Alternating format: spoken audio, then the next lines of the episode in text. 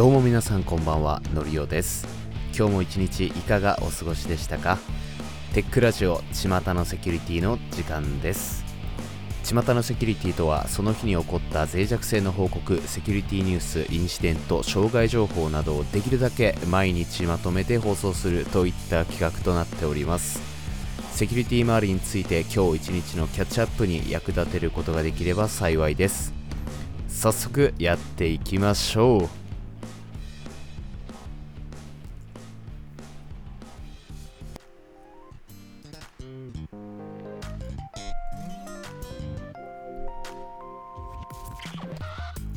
本日は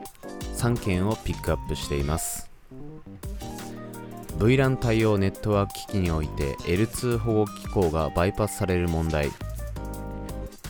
細工されたイーサネットフレームワークにより VLAN 対応ネットワーク機器におけるデータリンク層の種々の保護機構がバイパスされる問題が報告されています。影響を受ける対象は IEEE802.1AD で定義された二重タギング方式による VLAN ネットワーキングをサポートするネットワーク機器 IEEE802.3 および IEEE802.11 の両者をサポートするネットワーク機器。イーサネットフレームワークのヘッダーに未定義の値が含まれていても破棄しないネットワーク機器が影響を受けるとされています。対処方法は通信機器ベンダーが提供する情報を注意しパッチやアップデートを適用することです。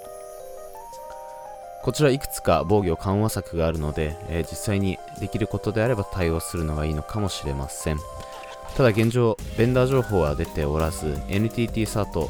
富士通株式会社日本電機株式会社が機器について調査中とのことです。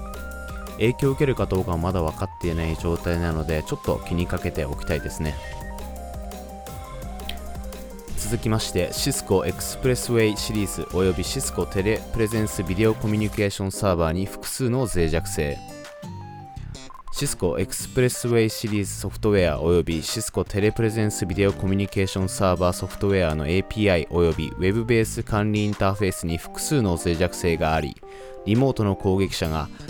影響を受けるデバイスで証明書の検証をバイパスしたり、クロスサイトリクエストフォージェリー攻撃を行うことが可能な脆弱性が存在します。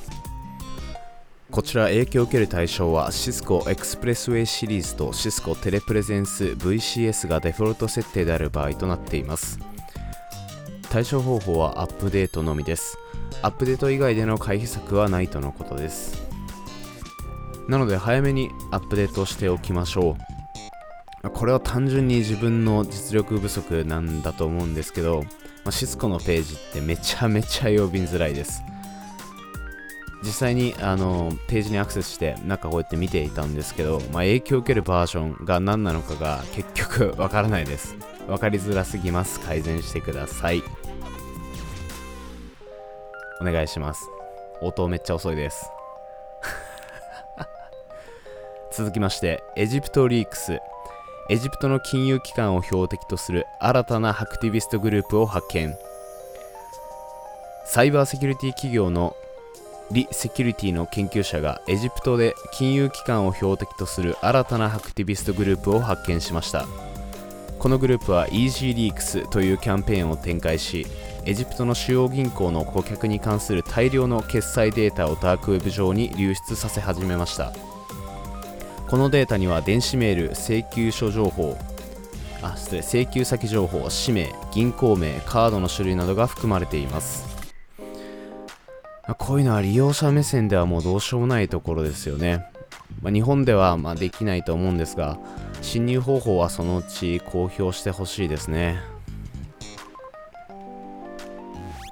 以上本日は3件です。巷のセキュリティの時間でした。それでは皆さんまた明日。